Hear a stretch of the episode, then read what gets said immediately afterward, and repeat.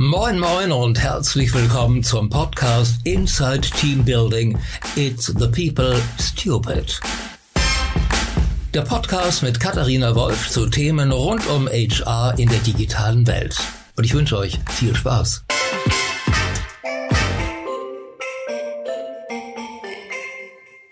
Hallo und herzlich willkommen zu einer neuen Ausgabe von Inside Team Building.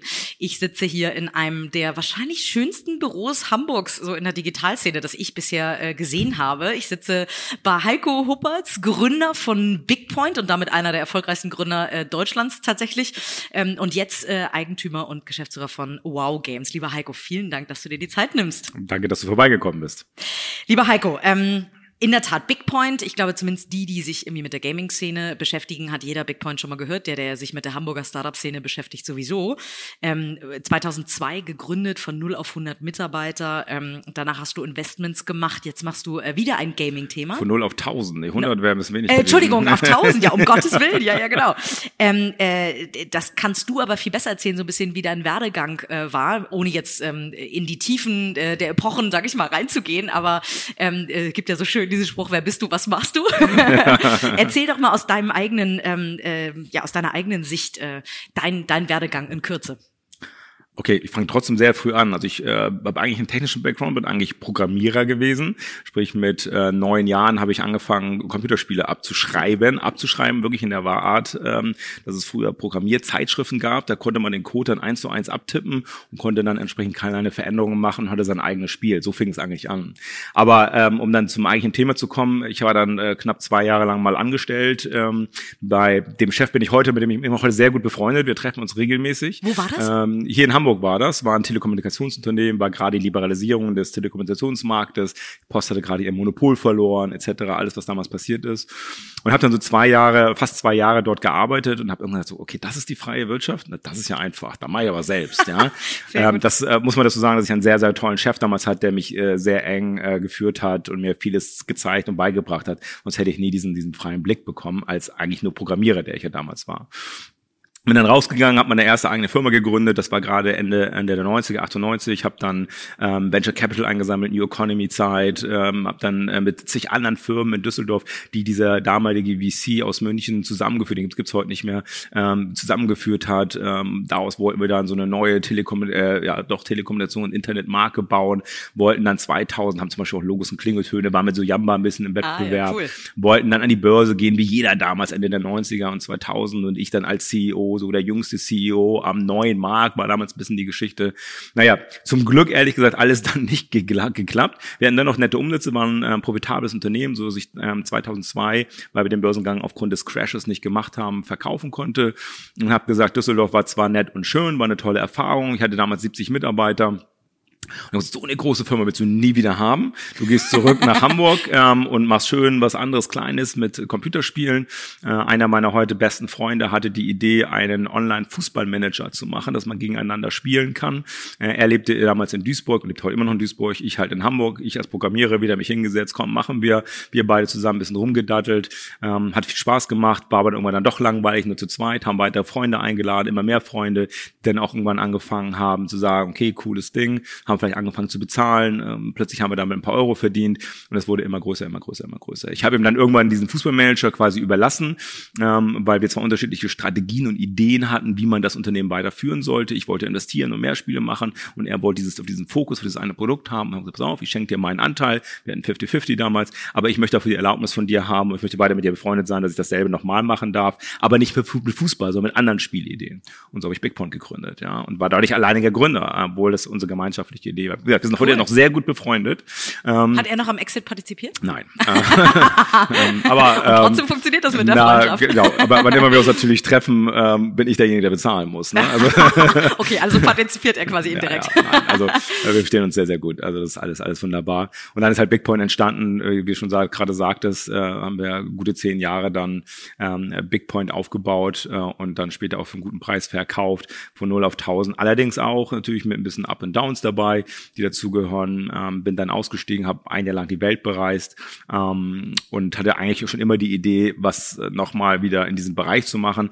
Habe mich aber ein bisschen geziert, wieder Gaming ähm, äh, zu, zu, zu machen und habe dann ähm, mit der damaligen Mitarbeiterin tausend Ideen gebrainstormt und Sachen angeschaut und irgendwann dann festgestellt, so ganz ehrlich, Schuster, bleib bei deinen Leisten, äh, da machen wir wieder Gaming, ja, weil alle anderen Ideen waren dann vielleicht nicht so gut oder haben uns nichts nicht zugetraut oder was auch immer.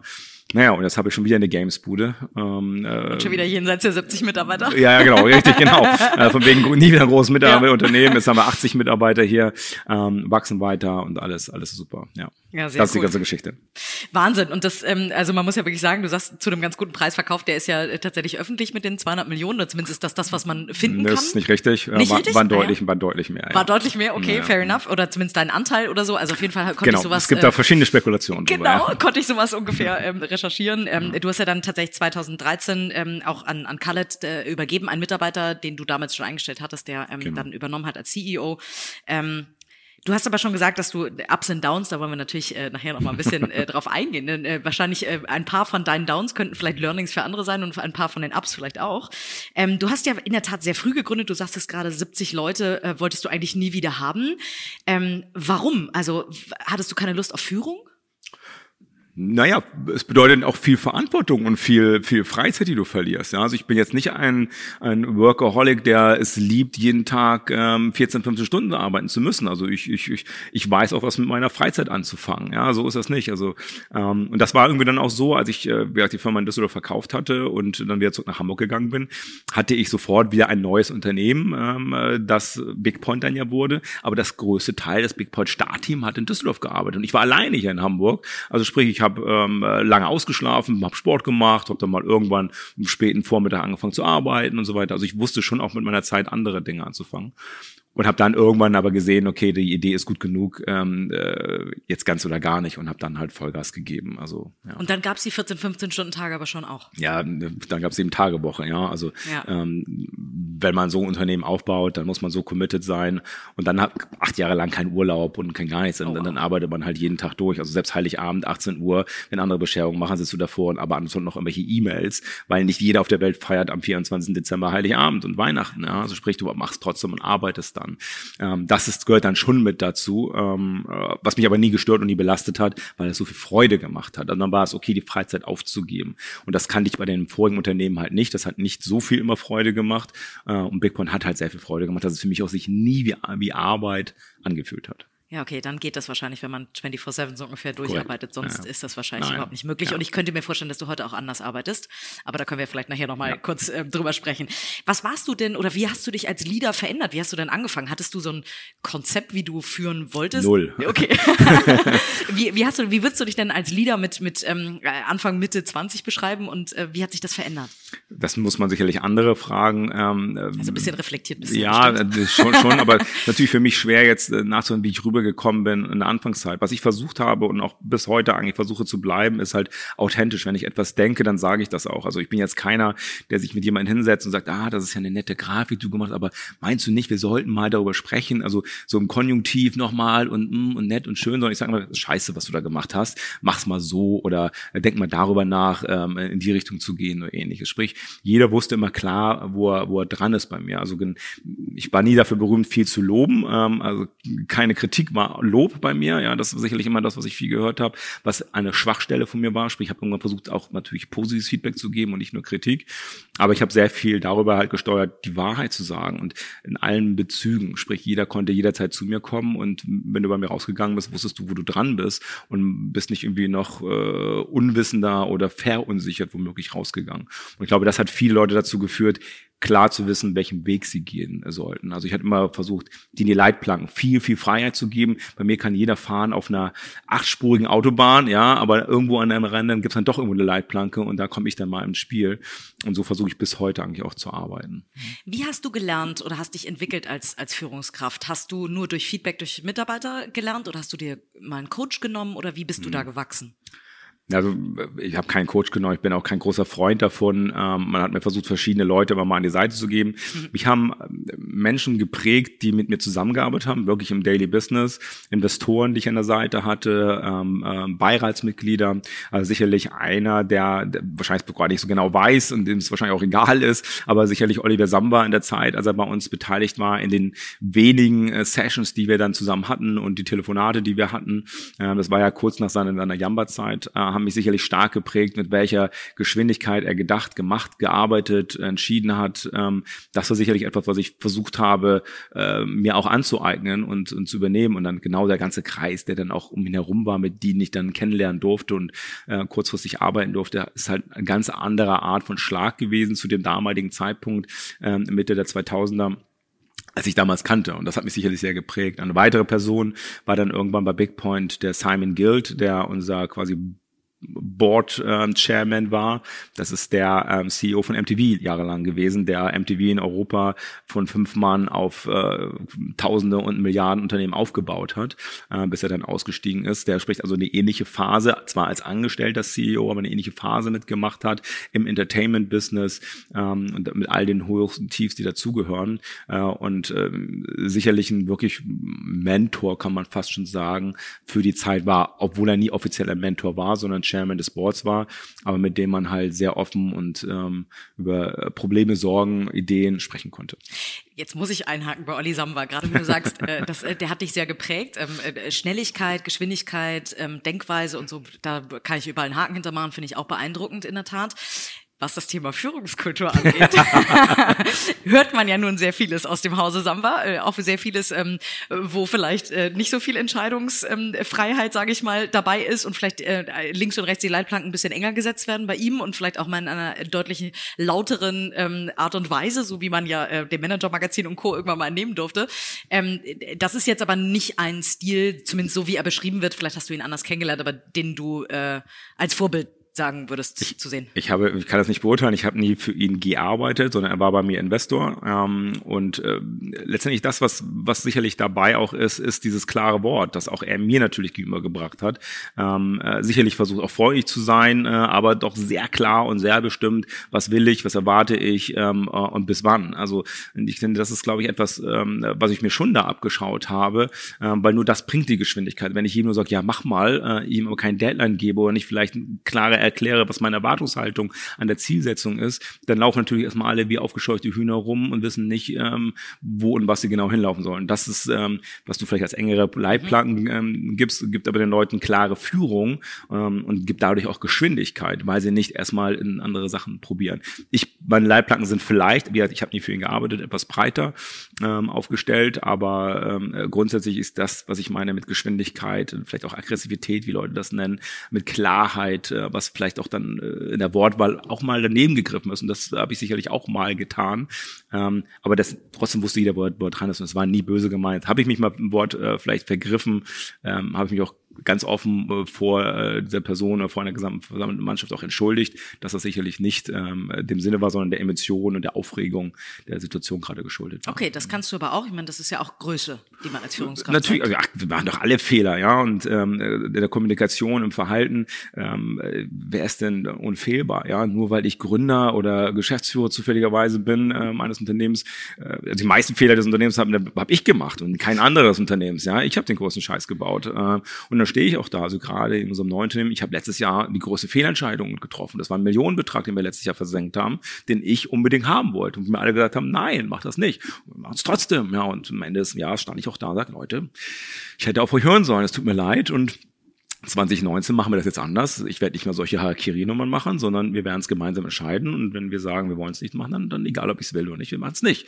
Also das heißt nicht nur sich zu entschuldigen, sondern auch daraus lernen. Ja, das tue ich wow. schon. Mhm. Das ist ja auch schon fast so ein bisschen Ups und Downs. Ähm, da muss ich an eine Geschichte mich erinnern, äh, die du mir irgendwann mal erzählt hast, dass äh, ähm, so das ganze Thema Facebook Games, glaube ich, ähm, äh, irgendwann ja. mal tatsächlich an dich herangetragen wurde und du dann gesagt hast, ja, da Oliver Samba hat mir das, hat mir das, hat mir das herangetragen. Ja. Mhm. Okay, und du gesagt hast, da glaube ich nicht dran. Ähm, ganz, ja, ganz schlimm. Also meine, meine, meine schlimmste Fehlentscheidung ever. Ähm, Olli rief mich irgendwann an, sagte, Heiko, bla bla, hier, ich möchte gerne Mark Pincus vorstellen ähm, aus, aus USA, der macht da gerade auf Facebook, das ist ja so ein Social Netzwerk, das da gerade abgeht, der macht da jetzt irgendwie Spiele, ja, und ähm, ähm, schau das mal an und telefoniere mit dem. Und dann habe ich mit dem telefoniert, also Mark Pincus ist der Gründer von Synger, muss man dazu sagen, ruft dann den größten ja, ja, äh, Gaming an, äh, Na, genau, also zu Ja. der damaligen Zeit, Ja, so Facebook, genau. seit Farm, Farmville und Co. Äh, Milliarden Börsengang hingelegt und so weiter. Ähm, also so- super Dinge gewesen damals, ähm, so Mitte, Mitte, was war es, so 2008, 2010, 11, 12, so die Geschichte ungefähr. Naja, zumindest habe ich dann mit Marc telefoniert und Marc sagte, Heiko, ich brauche Spiele, ja, ich habe keine Ahnung, ich finde aber dieses Facebook-Thema cool und du hast doch hier so ein Mafia-Spiel und du machst doch ein, können wir deine Spiele nicht nehmen und uns auf Facebook dann, dann draufsetzen. Ne? Und dann ähm, äh, haben wir ein bisschen drüber gesprochen, was denn so Konditionen wären und dann, ja, und kriegst ein paar Shares hier von Synger ab und ähm, kriegst einen Revenue-Share und so weiter, bla, mach mal. Und dann habe ich das meinen Jungs gegeben und dann schaut euch das mal an, ist das irgendwie sinnvoll, macht das Sinn? Ich war schon skeptisch und die dann auch so, nee, komm, so Facebook da, das ist so ein Studentennetzwerk, die posten da irgendwie ein paar Bilder, ein paar Texte, aber wie soll man denn da spielen? Ja, das funktioniert doch nicht.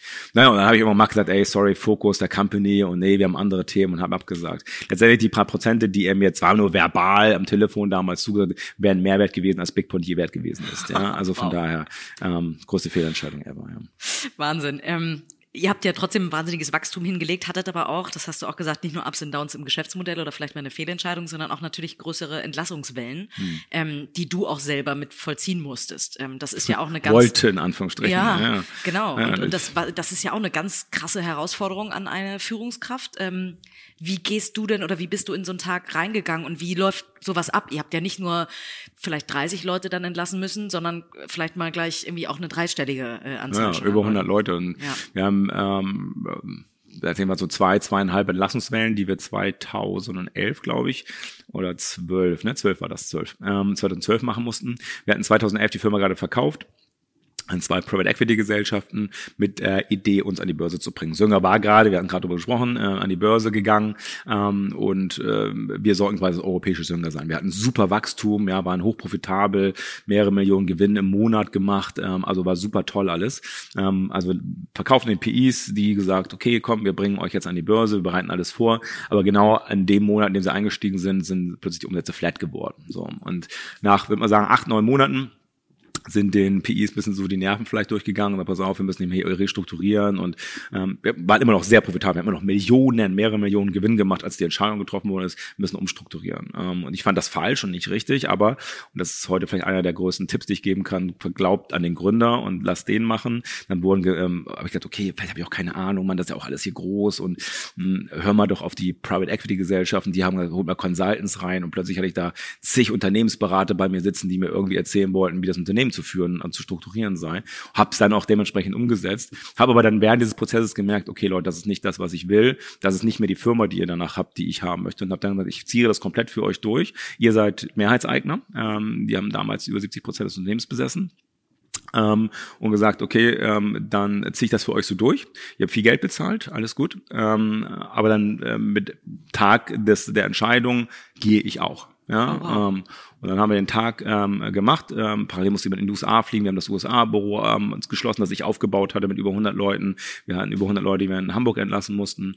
Und zwei Dinge, die ich dazu gelernt habe. Ähm, ähm, äh, zum einen, äh, wenn ich so viele Leute entlasse, ähm, dann macht das fair und anständig. Und das haben wir nicht getan. Wir haben ähm, aufgrund der Berater gesagt, nein, äh, holt euch die Leute rein, in Masse, in Meetingraum, die, von jedem Team. Dem wird mit einem Schlag gesagt, ihr seid jetzt alle entlassen. Ähm, ihr dürft auch nicht mehr zu eurem Arbeitsplatz. Oder wenn ihr mit eurem Arbeitsplatz seid, da kommt ein Sicherheitsmensch mit dabei, die Oh, extra wow. geheiert worden sind. Und die Leute sind dann quasi vor die Tür. Also als ob die irgendwas Schlimmes gemacht haben. Was genau Sehr das- amerikanisch, ne? Ja, was genau Ja. das Gegenteil war. Die haben hart und dafür gekämpft, dass das Unternehmen doch wieder zum Wachstum zurückkommt, nicht mehr stillstand, haben viel, viel geleistet ähm, äh, und dann werden sie quasi im Anführungsstrichen mit dem Arschtritt vor die Tür gesetzt. Ja, also sprich, das fand ich sehr, sehr falsch. Ich dachte, okay, so muss das halt gemacht werden. Ich habe noch nie Hunderte von Leute entlassen in, in kurzer, kurzer Zeit ähm, und das war sehr, sehr falsch, was sie gemacht haben. Heute würde ich mit jedem das persönliche Gespräch suchen, ihm das erklären, auch wenn es dann mehrere Tage dauert, ähm, aber ihm das Leuten erklären, die Leute weiter im Unternehmen behalten, bis sie vielleicht was Neues gefunden haben. Die sind ja von einem Tag auf den anderen rausgeschmissen worden, zwar gute Abfindung vielleicht bekommen etc. aber das ist ein, keiner möchte nach Hause gehen und sagen, äh, ich muss da morgen nicht mehr hin. Ja, das ist einfach, glaube ich, für jeden äh, Familienvater, für jede Mutter, die nach Hause kommt und das ihren Kindern, ihrem Frau, ihren Mann erklären muss, ist das sicherlich ähm, bitter und sehr demütigend. Und das ähm, will ich nie wieder erleben. Wenn, macht man das anständig und anders. Ja, schön. Das ist ja auch schon ein, ein Riesenlearning, was du in der Tat mitgenommen hast, was so nie, wahrscheinlich nie wieder passieren wird unter deiner Rigide. ähm, äh, aber ähm, hast du andere Learnings mitgenommen, wo du sagst, es gab Momente, ähm, unabhängig von den Facebook-Games, das hatten wir ja schon, aber ähm, wo du vielleicht anders ähm, im, im Rückblick entschieden hättest ähm, mit dem Wissen von heute oder Learnings, die du mitgenommen hast, die dir heute helfen? Ja, also genau. Ich will gar nicht rückblicken, weil das kann ich nicht mehr ändern. Was ich ändern kann, ist genau. die Zukunft. Ähm, und das, wie ich heute führe, ist halt völlig anders. Ja, so das Thema, ähm, wir haben das mal Flurfunk bei uns genannt, also Gerüchteküche oder wie man es benennen möchte, war immer ganz schlimm natürlich. Ja, wir waren, waren in einem Gebäude drin, wir hatten ein ganzes Gebäude für uns, sieben Stockwerke. Leute haben sich natürlich auf zig Fluren verteilt und äh, jeder hat angeblich irgendwas anderes gerade gehört, was irgendwie jetzt hier gerade passiert. Ne? Ähm, das versuche ich zum Beispiel heute sehr klar durch hohe, große Transparenz. Also beispielsweise haben wir heute jeden Montag 15 Uhr haben wir ein Meeting, wo alle Mitarbeiter einmal alles hören, was diese Woche anliegt, wie die Umsätze letzte Woche waren, welche Kampagnen starten, was grundsätzlich los ist. Jeder darf da Fragen stellen. Ich habe jeden Montagmorgen, jeden Montagmorgen eine QA-Session mit all meinen Mitarbeitern. Also jeder kann freiwillig kommen und mir Fragen stellen. Wir nutzen Tools wie Slack, um ähm, alle Channels müssen offen sein, wo alle äh, jeden Channel hineingehen können jede Abteilung gucken können, über was die diskutieren. Es soll nicht per E-Mail diskutiert werden und, verteilt werden, sondern nur über Slack. Wir nutzen HR-Tool, Pecan heißt das mit dem wir Mitarbeiter jede Woche Fragen stellen, wie sie sich bei uns wohlfühlen, ähm, was bei uns vielleicht gerade passiert, was sie gerade über ihre Themen denken, die wir ganz transparent zeigen, wie wir gerade dastehen, welche Themen die Leute haben, auf die ich persönlich, aber natürlich auch alle Führungskräfte antworten. Also ich versuche viel offener und viel direkter zu verstehen, was bei den Leuten passiert, was deren Sorgen, was deren, deren Themen sind, Ideen sind und dasselbe auch von meiner Seite, so dass weder Gerüchte innerhalb des Mitarbeiters entstehen können, noch im Management, sondern beide kommunizieren permanent und transparent. Das ist sicherlich eine der, der, der wichtigsten Sachen, die wir hier komplett verändert haben.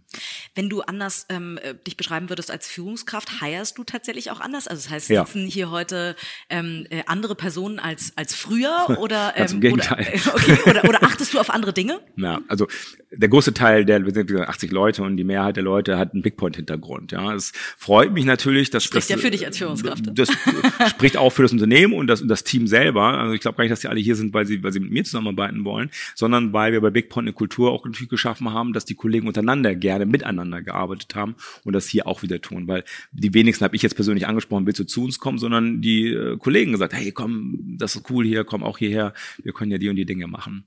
Ähm, das ist sicherlich eine der, der, der Hauptthemen, auf die wir hier achten, wenn wir einstellen, dass genug Leute die neu Eingestellten auch treffen, wenn er eben vielleicht nicht vom Big Point kommt. Aber selbst wenn er vom Big Point kommt, dann müssen ähm, letztendlich die Führungskraft treffen, HR muss ihn treffen, ähm, äh, das ganze Team muss mit ihm Mittagessen gehen, also müssen raus aus dem Unternehmen hier oder Abendessen gehen, sie müssen rausgehen und einmal in einer Atmosphäre, muss das Team ihn quasi checken und ganz zum Schluss, spätestens komme ich dann noch einmal, ähm, und einer meiner damals größten Wettbewerber, heute machen wir diverse Geschäfte, Geschäfte zusammen. Klaas Kersting sagte immer so schön, er will eine arschlochfreie Firma haben. Und dasselbe, diesen, diesen, diesen Zitat übernehme ich immer gerne hier, deswegen komme ich als letztes rein. Ich will, der kann vielleicht das größte Talent sein, aber ein Arschloch ist, will ich ihn trotzdem nicht haben. Okay, das heißt, der Recruiting-Prozess, also mehrstufig, ähm, damit ähm, äh, machst du auch das Risiko, sag ich mal, diversifizierst das Risiko, dass, dass jemand reinkommt, also No Asshole Policy. Ähm, habt ihr das früher anders gemacht? Das kann ich mir vorstellen, wenn man so schnell heiern muss, wie ihr damals und so schnell wachsen muss, da, da würde so ein mehrstufiger Prozess wahrscheinlich gar nicht funktionieren, ne? Wir haben natürlich auch versucht, schon ähm, äh, das äh, gut bei uns zu steuern, aber natürlich flutscht dir der eine oder andere dann durch, der vielleicht nicht passt. Ähm, ähm, und wenn der dann plötzlich vielleicht im nächsten Prozess wieder verantwortlich ist, äh, selber Leute einzustellen, flutscht plötzlich vielleicht eine Art von Leuten in einem Unternehmen, die du gar nicht haben willst. Ja, ähm, darauf aufzupassen ist sicherlich etwas, was wir versuchen mit dieser Struktur heute, dass so viele unterschiedliche Leute jemanden treffen müssen, ähm, äh, ein bisschen gegenzuwirken. Ähm, aber genauso hast du vielleicht auch, dadurch, dass du es ein bisschen locker gestaltest, kriegst du auch vielleicht neue Ideen, neue Querschlägereien, die mal eben nicht der Norm entsprechen, wie du es haben möchtest. Also ich, es gibt ein Für und Wider ähm, mhm. für solche Strukturen. Ja. Ähm, ich mag es gerne, wenn Leute reinkommen, die Reibung ähm, produzieren, die einfach anders sind, die sagen, nein, finde ich blöd, ja, und nicht immer so, ja, super, machen wir doch schon alle seit Jahren so, sondern einfach mal anders denken. Also, das heißt, die passen vielleicht zu euren Core Values, aber du hast ja wahrscheinlich auch ähm, deine so äh, persönlichen ähm, äh, Werte nach denen du wahrscheinlich arbeitest, lebst, äh, gerne mit Menschen interagierst. Ähm, kannst du so sagen, was sind so deine drei Top-Werte? Hast du dir mal Gedanken darüber gemacht? Witzigerweise reden nämlich alle über Company Values, ja. aber ähm, die wenigsten reden über persönliche Werte in dem ja. persönlichen Zusammenarbeit. Also Werte ist vielleicht immer so ein bisschen übertrieben, ja, Oder klar. Leitsätze, Leitbilder, wie auch immer. Genau, also was, was uns letztendlich wichtig ist, wir sind ein ähm, äh, sehr kommunikatives Unternehmen, wir wollen schnell und effektiv kommunizieren, das ist immer so ein wichtiges Thema. Wir sind ein zahlengetriebenes Unternehmen, sprich, wir lassen uns nicht von äh, reiner Kreativität und gerade im Gaming ist ja Kreativität zwar wichtig, aber Zahlen sind noch wichtiger. Zahlen sagen uns, ob die Ideen äh, gut sind. Also wir sind sehr zahlengetriebenes Unternehmen und das äh, ergibt etwas. Loyalität ist für uns, uns, uns wichtig und der Nutzer an sich ist dann ähm, ähm, ähm, für uns wichtig. Also sprich, wir nehmen ernst, wenn ein Kunde, ein User bei uns etwas meldet, etwas sagt, eine Meinung hat, ein Problem hat, dann nehmen wir das halt sehr wert. Also äh, sehr, sehr, sehr, sehr wichtig. Ähm, das sind sicherlich so Themen, auf die wir hier immer wieder wieder achten. Ob das jetzt wirkliche äh, Werte des Unternehmens sind, aber danach steuern und führen wir dieses Unternehmen nach diesen ähm, KPIs, so wie man sie mhm. dann nennt. Nee, und was ja. dahinter steht, ne? Hinter Zahlenorientierung genau. steht wahrscheinlich auch, dass jemand detailgetreu sein muss, sonst ist jede Zahl, die da steht, wahrscheinlich nicht die richtige oder so. Ne? Zahlen kann man ja. auch unterschiedlich interpretieren, aber genau. wir lassen uns nicht davon, oh, das ist eine tolle Idee und jetzt investieren wir da sehr viel Geld und sehr viel Zeit und Muße hinein, wenn wir doch eigentlich vorher schon vielleicht schnell in einem Prototypen rausbekommen hätten, dass es keine gute Idee ist. Oder genauso umgekehrt, jemand, alle sind gegen die Idee, wir probieren es trotzdem und die Zahlen sagen, hey, ist doch eine gute Idee, wir machen es trotzdem. Du hast ja, ähm, du kannst ja jetzt schon tatsächlich auf, auf uh, über 15 Jahre ähm, äh, Unternehmertum äh, zurückblicken. Länger, da, 20 Jahre. Ja, ja, genau, gefeiert, ja, genau, 20 Jahre. Ähm, naja, du bist ja erst so 28,5 oder so. ähm, äh, du hast ja auch die Veränderung der Rolle von HR, sage ich, sag ich mal, oder zumindest vielleicht eine, die ich erlebe. Ich weiß nicht, ob du, die, ob du das auch so siehst. Du hast ja damals mit Gitter Blatt, die ja auch schon ähm, Teil dieses Podcastes ähm, war, heute in einer ganz anderen Rolle. Ähm, hast du dir schon äh, Mitte der 2000er ähm, äh, tatsächlich jemanden reingeholt, wie, wie Gitter die, ne, ich sag mal so ein bisschen die Godmother of, of HR heutzutage ist, ähm, die sehr, sehr erfahren auch damals schon war und euch äh, in der HR mit Sicherheit sehr geprägt hat. Warum hast du dir damals so ein, so ein ähm, äh, ja, Big Hire, sag ich mal, in der HR schon reingeholt? Was für eine Bedeutung hatte HR damals für dich und vielleicht auch, wie hat sich das verändert im Laufe der Zeit? Hm. Also ich, ich muss zu meiner Schande gestehen, dass ich Gitter bis zu dem Zeitpunkt gar nicht kannte, sondern mein ähm, äh, damaliger CFO Michael Gutzmann, der mit ihr zusammen bei AOL gearbeitet hat. Ja, und ähm, Michael war da auch CFO bei AOL und dadurch kannte er Gitter und sagte, Eiko, wir müssen hier HR was machen. Michael war mein erster wirklich richtig Senior Manager, den ich, den ich dazu geheiert habe. Wollten meine damaligen Investoren aus guten Gründen sagen, hey, du brauchst mal einen CFO an deiner Seite und der ein bisschen erfahren ist. Und der sagte irgendwann, Heiko, wir brauchen da jemanden, ähm, der, der uns HR richtig gut aufbaut. Und stell dir mal Gitter vor, die ist cool, ja. Und dann habe ich Gitter kennengelernt und war auch total begeistert und Feuer und Flamme von ihr und ähm, habe ihr dann letztendlich alle Freiheiten gegeben, weil wichtig ist äh, sicherlich, glaube ich, in der Kreativ- oder Digitalbranche, der Server spielt heute nicht mehr die große Rolle. Sprich, ich habe keine großen Investitionen in irgendwie Maschinen oder sonstige Themen. Mein großes Investment, das ich tätige, ist das Know-how und die vielleicht Kultur meiner Mitarbeiter, weil da ist eigentlich, da, da ist die Produktion heute.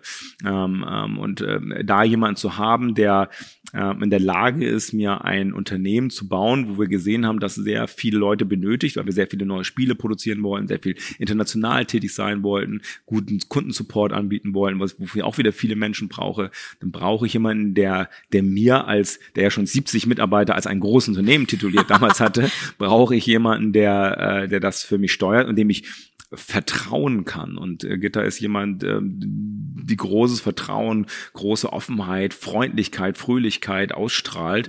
Ähm, und äh, deswegen war ich gleich begeistert von, okay, wunderbar, wenn du ihr das gibst, dann hast du, hast du keine Sorgen mehr, ja, so. Äh, und hatte ich dann auch nicht, ehrlich gesagt, ähm, bis sie dann gegangen ist, ja, und dann hatte ich wieder Sorge. ja, aber, okay, und wie überlebt man dann eine, eine Zeit post-Gitter?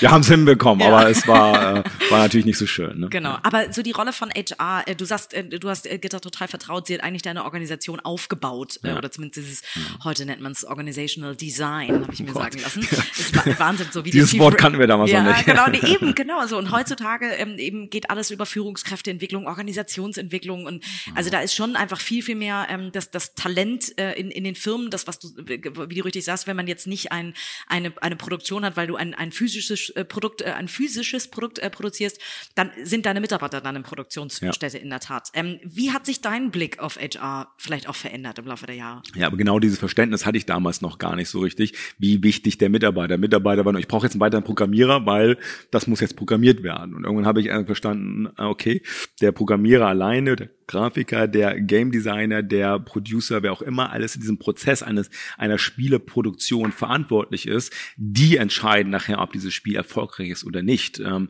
denn wenn die schlecht programmieren oder die Grafik schlecht ist, dann ist einfach ein Problem. Sprich, ich, über die Zeit und das Wachstum dieses Unternehmens habe ich immer mehr verstanden, wie wichtig gute Leute sind. Und mit guten Leuten meine ich nicht, ähm, der hat eine tolle CV und der hat irgendwie schon irgendwie super viel tolle ähm, äh, Track Record aufgebaut bei den großen Brands, sondern ähm, ich meine damit wirklich den Menschen, wie ist der vom Charakter her, wie, wie arbeitet er, welchen Arbeitsstil hat er, ähm, äh, wie sehr committet er sich zu dem Unternehmen, wie sehr mag er das, was, was wir machen, also mit welcher Leidenschaft geht er da, da rein, welche Motivation hat er. Das ist für mich eigentlich fast alles wichtiger als der Track Record oder ob er studiert hat oder jenes oder dieses. Ähm, viele meiner auch heutigen Leute, die ich hier habe, ähm, haben zum Teil ähm, hauptsächlich Bigpoint kennengelernt. Äh, sprich, die waren deren ersten Jobs. Aber die Leidenschaft, die sie mitbringen, die macht so viel wett, was andere mit Know-how vielleicht äh, durch ähm, äh, Erfahrung aus Unternehmen dann mitgebracht hätten. Ähm, von daher bin ich immer noch heute ein großer Freund von, von Quereinsteigern und Leute, die mit Leidenschaft arbeiten, anstatt zu kommen so, ich habe 20 Jahre Berufserfahrung, also erstmal brauche ich eine Assistentin und äh, ne, das ist jetzt nicht meine, äh, dann würde ich sagen, okay, danke, da ist die Tür. Ja. Guckst du dir Lebensläufe noch an? Doch, das tue ich schon. Ich lese auch Zeugnisse und solche, solche Sachen, auch wenn ich darauf nicht so viel gebe. Ich gebe viel mehr drauf auf das, auf das Treffen des, des Menschen und wie er mit mir interagiert. Und diese typischen ersten Sekunden sind bei mir auch so, dass ich schon beurteilen kann, gefällt mir, gefällt mir nicht. Ähm, häufig gelingt es aber trotzdem Leuten, aus sich nochmal zu drehen innerhalb des Gesprächs, weil sie vielleicht etwas verunsichert waren oder, oder selber nicht genau mit der Situation umzugehen wussten. Ähm, gerade bei äh, jüngeren Leuten ist das vielleicht so. Aber grundsätzlich ähm, muss dieses, äh, dieses Feuer, muss ich, muss ich da in den Augen wiederfinden wenn ich das nicht finde, dann ähm, ist mir egal, was im Zeugnis oder im, im, im Lebenslauf drin stand. Wie hast du denn damals ähm, in diesen wahnsinnigen Recruiting-Wellen, sage ich mal, weil genauso schnell wie ihr zumindest ein, zwei Mal abbauen musstet, musstet ihr ja auch äh, heiern. Wie hast du es denn geschafft, ähm, damals die Leute mitzunehmen? Also du hast jetzt gesprochen davon, dass ihr heute eine viel größere Transparenz habt, aber eine Kommunikation hattet ihr wahrscheinlich da auch. Ja, wenn, wir haben mördergeile Partys gefeiert, also gibt es ja legendäre Geschichten auch drüber, was wir alles gemacht haben. Und ihr ähm, ein Private Cook, das erinnere ich noch, äh, wo äh, irgendwann freitags irgendwie immer Burger gemacht wurden oder ja, so. Nee, Gab es zumindest äh, Stories? Ja, nein, so, wir hatten jetzt nie so einen privaten, wir hatten zumindest jeden Freitag gab's ähm, äh, Beer Friday, hieß der. Ah, also gab's immer Bier ohne Ende, aber äh, stand auch mal so, so, so, so, so, so ein Food Truck oder sowas dann mal mit dabei. Aber es war jetzt kein privater Koch. Ähm, nein, ich glaube zum einen Games ist nochmal ein Thema.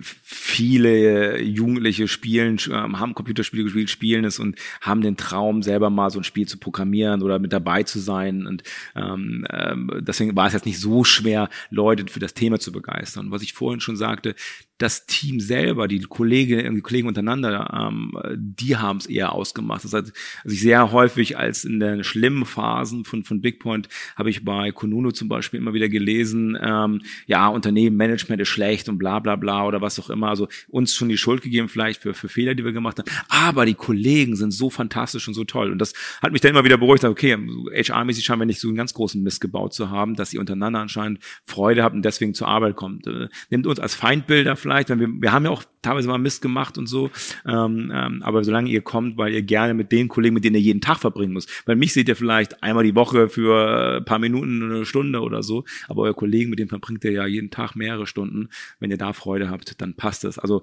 ich glaube, da hat Gitter und äh, das gesamte HR-Team, nicht nur sie alleine, äh, einfach, glaube ich, einen guten Job gemacht, dass sie einen guten Culture-Fit innerhalb der jeweiligen Teams und der Kollegen geschaffen haben. Cool. Dann hast du ja danach, also nach Big Point, als du rausgegangen bist, erstmal was gemacht, was gar nicht mehr so viel mit Menschen, zumindest nicht mit großen Teams zu tun hatte. Du hast so. investiert. du hast zwar in große Teams dann oder ähm, mit deinen äh, äh, Startups, in die du investiert hast, ähm, große Teams auch äh, teilweise aufgebaut, aber hattest ja selber dann nur noch ein relativ kleines Team, so ein Investment-Team um dich herum. Aus der Zeit, was hast du da für Learnings mitgenommen als Investor? Bist du, ähm, ähm, Fabian Heilemann war ja auch äh, hier im Podcast und sagte so schön, ähm, er selber ist gar kein guter CEO, er ist der viel bessere Investor. Ähm, ist das bei dir, also du bist ja jetzt wieder CEO, von daher vermute ich, dass es andersrum ist. Genau. Erzähl mal, ähm, ja. bist du ein guter Investor? Nein. okay, sehr ehrlich. Ja, es, es ist so. Also meiner Gesamtsumme, ich habe hab, äh, sehr viel Geld investiert in, in Startups, ähm, habe ich auch sehr, sehr gerne gemacht. Ähm, in der Gesamtsumme habe ich auch ähm, ein schönes Plus gemacht. Also ich, äh, von, von der, wenn man rein die Zahlen äh, interpretieren würde, wo ich doch so Zahlen, glaube ich, bin, müsste ich sagen, ich bin ein super Investor. Äh, aber die Wahrheit kenne ich auch und ich weiß, wie es ja häufig so ist, dass es halt ein, zwei Investments waren, die alles zurückgezahlt haben und ich viel Mist gemacht habe. Was war das erfolgreichste? Oder bin ich, bin ich immer noch, bin ich immer noch beteiligt ja. dran. Okay. Also ich möchte jetzt nicht die einzelnen Sachen bewerten, ja. ähm, aber sicherlich äh, gibt es Unternehmen, die für mehrere hundert Millionen verkauft worden sind und auch heute bin ich auch an mehreren Unternehmen beteiligt, die mehrere hundert Millionen wert sind. Ähm, und ich war sehr früh in der Regel. Meistens bin ich bei der Gründungsphase mit dabei, also ich bin sehr früh eingestiegen. Leider dann verwässert häufig, weil die Leute dann natürlich viele Finanzierungsrunden brauchten, um dahin zu kommen, wo sie heute sind. Aber grundsätzlich bin ich, bin ich sehr zufrieden. Aber ähm, ich bin halt Unternehmer und Opportunist. Äh, das bedeutet, ich bin selber sehr schnell mit Leidenschaft und Feuer dabei. Und wenn ein guter Unternehmer mir gegenübersteht und gut pitchen kann, dann bin ich zu schnell und zu leidenschaftlich dabei. Geile Idee, mein Risiko reicht schon, ach komm, hier hast du mal was, ja, probier mal aus, so. Und dann klappt's halt doch nicht. Ne? Und ähm, es ist halt was anderes, wenn du dein eigenes Geld dafür nimmst, ähm, äh, dass sie vielleicht durch ein bisschen Zinsen und ein bisschen Aktien und sowas vielleicht auch ein bisschen vermehrt, als wenn du in ein Unternehmen hast, wo du dann regelmäßig Cashflow hast und aus dem Cashflow heraus ständig finanzierst. Das Spiel hat mal nicht funktioniert, aber das andere Spiel wirft ja genug Gewinne ab, dass ich das nächste Spiel machen kann. Dann fängst du dich irgendwann an, Sarah, zu fragen, möchtest du dieses doch von dir limitierte Geld, das du zur Verfügung stellst, für Angel Investments, möchtest du das den mit 20ern äh, zur Verfügung stellen, die plötzlich deine Vermögensverwalter sind. Ja, das ist nicht der der Banker, der das professionell und schon mit Reporting macht, sondern es ist der der Jungspund plötzlich, der dein Vermögen zum Teil auf jeden Fall verwaltet. Willst du das? Und dann habe ich irgendwann entschieden, ähm, der mag vielleicht gut sein, der Jungspund, aber du bist nicht gut zu erkennen, ob der Jungspund gut genug dafür ist. Ja, so und habe dann gesagt, nein, ich mache keine Investments oder mach sehr sehr wenig Investments mache ich heute nur. Ich mache eigentlich nur noch Investments in Leute, die ich kenne, ähm, äh, Teams, mit denen ich gearbeitet habe, die ähm, äh, oder das muss ein Teil des Teams sein, mit denen ich schon mal investiert, investiert habe und mit denen ich gearbeitet habe, um das halt zu machen. Und ansonsten investiere ich direkt in, in VC-Funds. Also ich bleibe der Szene treu, aber ich lasse dann den Profi quasi mein Vermögen verwalten aus dem VC-Funds heraus. Ja. Okay, das mit der Begeisterungsfähigkeit, ähm, du sagtest auch irgendwann mal dieses, ähm, diese Fehlentscheidung bei den, bei den, äh, nicht in Games bei Facebook ähm, reinzugehen, hat dich so ein bisschen geprägt, dass du lieber sagst, bevor eine Opportunity äh, nochmal wieder an dir vorbeizieht, ja. investierst du lieber. Ist das etwas, was dich so geprägt hat? Ja, das ist definitiv ein Schlüsselerlebnis, nicht, nicht alleinig. Also ich habe, ich bin jemand, der langweilt sich sehr schnell. Mhm. Ähm, deswegen passte Backpoint sehr gut zu mir, weil ich zig Spiele parallel entwickeln konnte. Wir hatten ja 30, 40 Spiele in der Zeit entwickelt, also immer parallel mindestens fünf, sechs Spiele in der Entwicklung.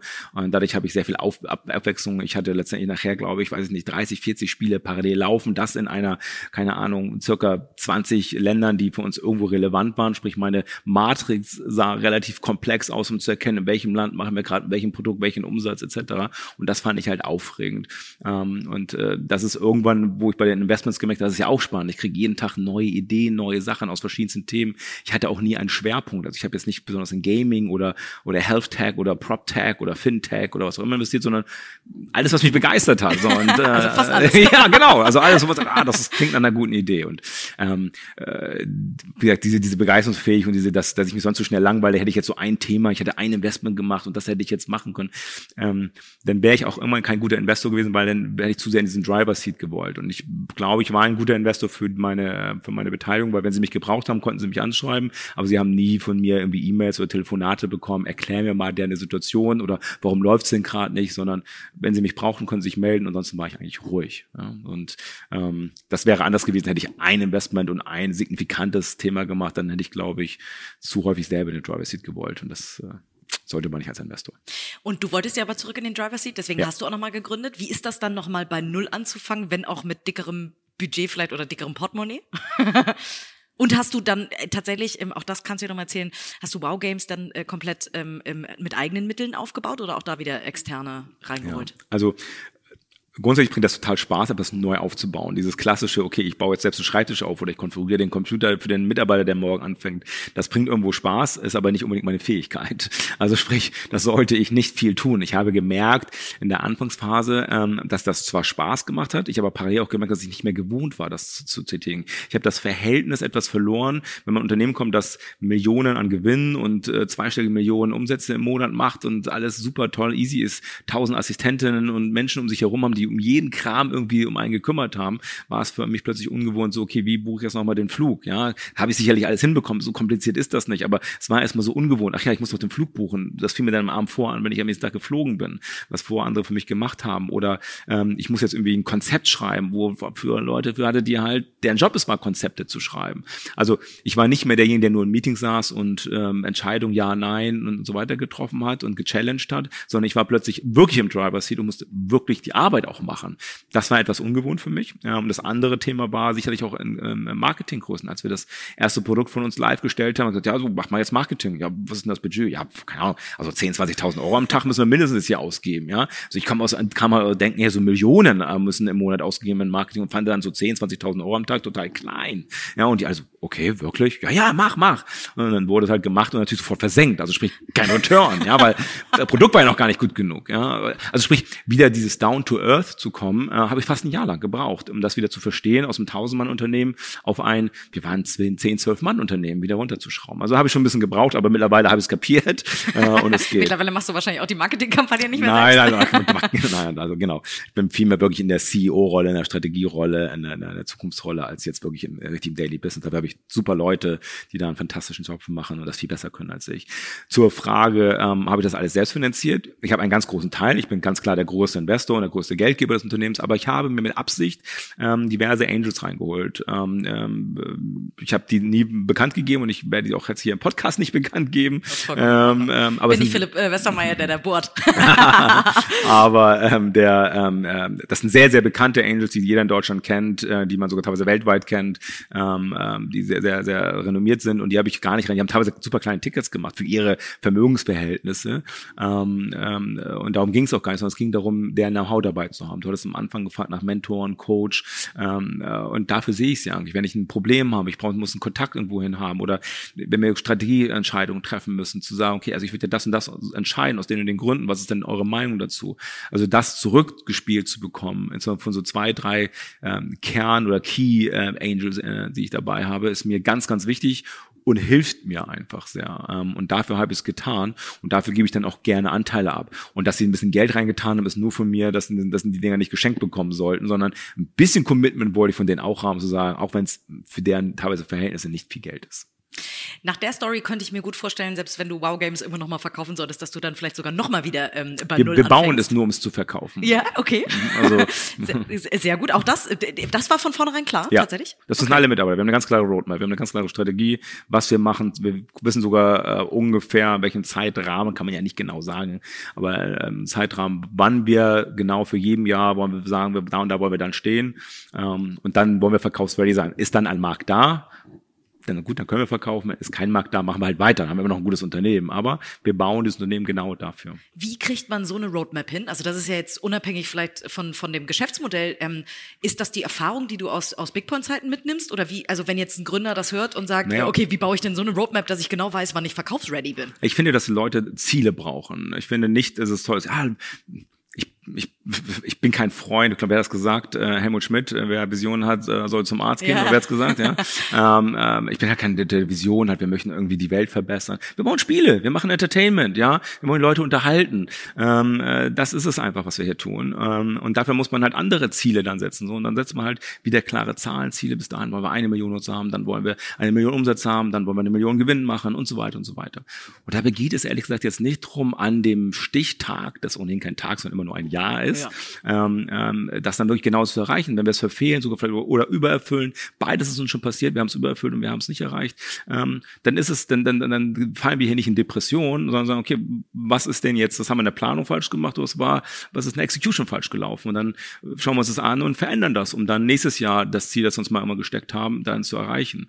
So, und bisher klappt die Roadmap relativ gut, ja, klar, wir haben so, so ein paar Schwierigkeiten, aber wir haben ein klares Ziel, ähm, bis dahin wollen wir das Unternehmen verkaufen. Und das wissen alle Mitarbeiter. Alle Mitarbeiter können am Unternehmen beteiligt sein. Wir haben also ein ESOP ähm, ähm, hier für, für alle Mitarbeiter. Ähm, jeder kann selber entscheiden, möchte das haben, möchte das nicht dabei sein.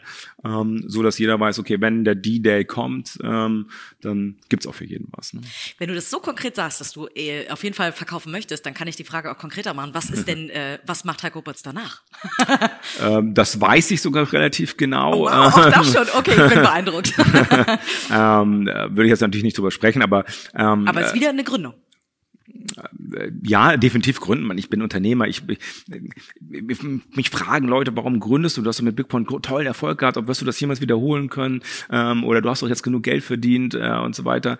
Äh, frage ich auch, warum spielt dann Ronaldo noch Fußball? Da hat auch genug Tore geschossen. Er kann auch aufhören. Also ähm, genau, ja. was, was soll denn das? Also entweder bist du Unternehmer oder nicht. Ja, ja. so und wenn du Unternehmer bist, ähm, wenn du nur Unternehmer bist, um mal immer Geld gemacht zu haben und dann zu sagen, so und jetzt gehe ich in die Sonne und Dings, dann ist das völlig legitim, wenn das dein Plan ist. Aber ich bin so so ein durch und durch Unternehmer, dass ich äh, mir gar nicht vorstellen könnte, selbst mit 70, 80 irgendwie zu sagen, ich bin nicht mehr Unternehmer. Ob ich deswegen jeden Morgen um 6 Uhr im Büro sein möchte oder äh, meine Familie nicht sehe oder sowas, das will ich damit nicht sagen. Das heißt ja nicht, dass ich so viele Stunden damit ähm, da äh, mache, sondern äh, involviert sein möchte. Und das ist für mich die Zukunft. Also für mich ist äh, eine Konferenz, zu der ich jedes Jahr fahre, das ist South by Southwest, war ich jetzt gerade ähm, wieder vor 14 Tagen ähm, und wann immer dieser Podcast ausgestrahlt wird. ähm, äh, also war ich jetzt gerade wieder. okay. ähm, ähm, und da komme ich wieder und ich habe jetzt wieder so eine Liste an tollen Geschäftsideen wieder mitgebracht. Also von daher, es gibt klare Richtungen, die ich gehen möchte, was es dann final wirklich werden wird und wie weit ich da operativ engagiert bin oder mehr nur als an einer Chairman-Position, muss man alles schauen. Aber ich möchte dabei sein, ja. Wie strukturierst du denn deinen Tag? Und du hast ähm, äh, ganz am Anfang erzählt, dass du äh, auch äh, sehr viel mit deiner Freizeit anzufangen weißt. Ja. Ähm, gibt es so, äh, wie entspannst du und wie baust du das in deinen Alltag ein? Also was ich mit meiner Freizeit erstmal anzufangen weiß, ist, ich bin absolut leidenschaftlicher Golfspieler und Golf kostet extrem viel Zeit, also sowohl fürs Training als auch fürs Spielen. Ähm, das bedeutet, ich habe in der Zeit, wo es in Deutschland sehr warm und sehr schönes Golfwetter ist, ähm, äh, bin ich vielleicht etwas weniger am Arbeiten und wenn es äh, die kalte Jahreszeit ist, bin ich entsprechend mehr am Arbeiten. So kann ich schon mal mein Jahr einplanen. Okay. Ja? Ähm, und die Mitarbeiter wissen das auch, wenn, äh, wenn Heiko keine Termine im Kalender hatte und draußen ist Sommer, dann kommt er vielleicht später ins Büro oder er geht früher, um zu spielen. Ja? Also das, das versuche ich schon in meiner Zeit. ansonsten, ähm, der, ich war früher, war ich in der Regel zwischen 10 und 11 Uhr vormittags erst im Büro und dafür aber bis abends um 10, 11 Uhr. Sprich, war eher der Spätaufsteher. Und heute bin ich der Frühaufsteher. Sprich, ich bin in der Regel so zwischen 6 und 7 Uhr morgens im Büro ähm, und gehe in der Regel, versuche ich um 7 Uhr, ähm, also nach guten 12 Stunden aus dem Büro raus zu, zu, zu gehen, um dann zumindest irgendwas noch vom Abend zu haben, um weiter Sport machen zu können, Freunde zu treffen. Ähm, Golfen ist um 7 dann etwas weniger, aber dafür ist auch dann der Sommer wieder eher gedacht. Ne? Ja, cool. Eine letzte Frage stelle ich tatsächlich äh, all meinen Podcast-Gästen, ähm, was so aus deiner Sicht dein persönliches Erfolgsgeheimnis ist. Also gibt es so Eigenschaften, Rituale, weswegen du glaubst, dass du vielleicht äh, einen Ticken erfolgreicher bist als der ein oder andere Gründer, der es vielleicht nicht geschafft hat? Oder wer auch immer. Also ich habe kein Erfolgsrezept, das ich mit Absicht anwende oder dass ich, ähm, dass ich jetzt so für mich herbete. Also so ein, zwei Themen vielleicht. Also erstmal versuche ich Körper und Geist äh, in Gleichgewicht zu bringen. Also ich versuche immer viel Sport zu machen. Ich merke immer in den Tagen, an denen ich geschafft habe, morgens noch joggen zu gehen oder so, bin ich einfach klarer im Kopf, kann bessere Entscheidungen treffen. Ähm, das ist vielleicht so ein Thema. Das andere Thema ist ähm, ein Background, Familie, Freunde im Hintergrund zu haben, die das mittragen, was, was man macht, weil das schon sehr anstrengend ist und ähm, sehr viel Zeit opfert und vielleicht auch die Zeit und Freizeit des jeweiligen Partners und Familie, die dahinter steht. Wenn man das nicht hat, dann äh, und ständig zu Hause Druck und, und äh, schlechte Laune hat, weil man mal wieder irgendwie lange unterwegs war oder so, dann ist das auch schon mal schlecht. Das habe ich immer sehr gut für mich hinbekommen.